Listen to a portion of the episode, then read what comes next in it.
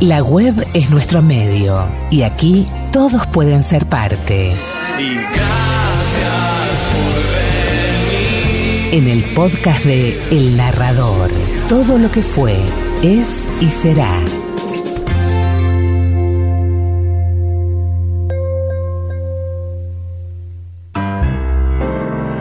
Una noche de cerveza caliente y mujeres frías.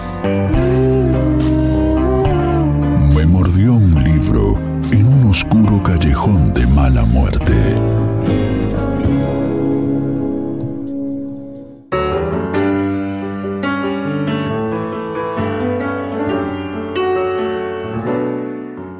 Regresé 30 años después a la ciudad en la que crecí.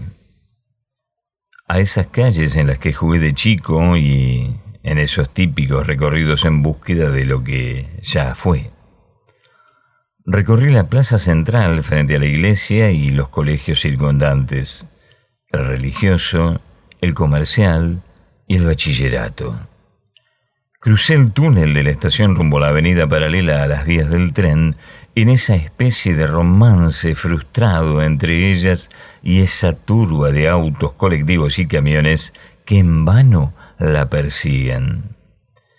Como siempre me sucede cuando vuelvo a Buenos Aires, luego de tantos años en la costa, siento que el aire huele y es pesado y me hace doler la cabeza a las pocas horas de llegar. En las grandes urbes todo huele mal, siempre. Y resulta chocante, después de ver la limpieza de los pueblos, ver la mugre, los grafitis y las enormes capas de afiches sobre paredes viejas, sucias y corroídas por la humedad de las grandes ciudades.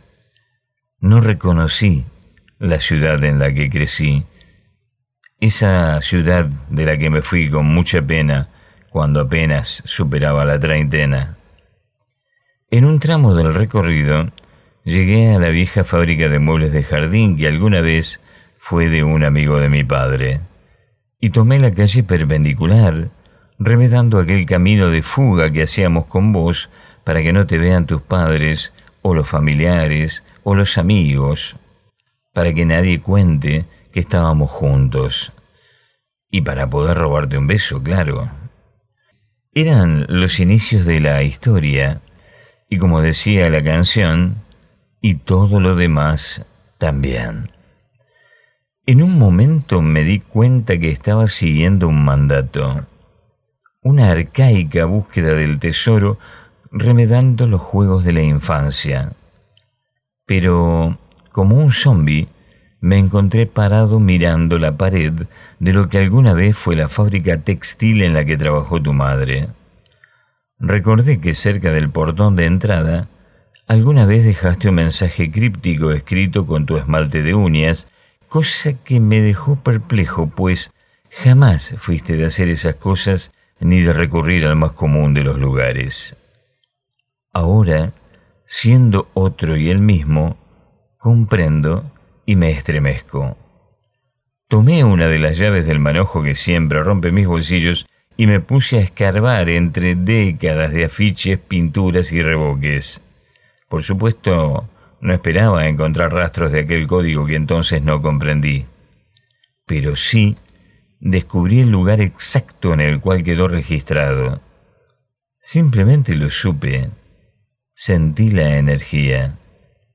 Entonces, mi yo del futuro te dejó una respuesta. Todo es eternidad. De regreso a la avenida, el ruido y los olores alcanzaron su máxima intensidad. Saltando de un transporte a otro, llegué a la peligrosa terminal donde conviven los marginales, los desesperados, los que desean huir al menos por unas horas y los que sufren por haber vuelto donde ya no son felices. Y los que jamás podrán escapar a ninguna parte, claro. Abordé el micro con rumbo al sudeste a ese mar frío y desangelado que me ha cobijado durante toda esta inesperada vida y simplemente me entregué al aburrimiento de las imágenes que pasan por la ventanilla como una postal decadente de esta ciudad que quiso ser y no fue. Me sacó del letargo una mano cansada que arrojó sobre mis piernas una bandeja con dos medialunas viejas, un alfajor y un tetra de jugo tamaño microscópico. De la nada, se encendieron los anticuados monitores con las imágenes de una película que reconocí enseguida. Era una de esas asiáticas en la cual al protagonista le pasan tantas cosas y tan inverosímiles durante tres infumables horas que no es posible verla sin largar la carcajada. La vimos juntos al regreso de otro de nuestros viajes y eso fue exactamente lo que pasó. Nos miramos, no aguantamos más y no pudimos parar de reír. No pude obviar el guiño y escupiendo partículas de alfajor rancio, también hoy solté la carcajada retorciéndome en el asiento ante la mirada disgustada de mis ocasionales compañeros de viaje. Te amé tanto en ese preciso instante, te amé tanto una vez más, te amé tanto como siempre, como antes.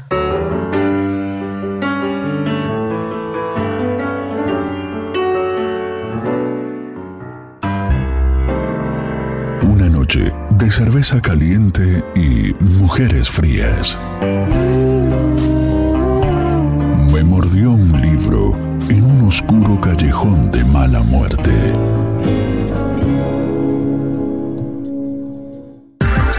Abrimos los caminos de la palabra, dejamos salir las historias de los artistas para difundir cultura, para generar memoria.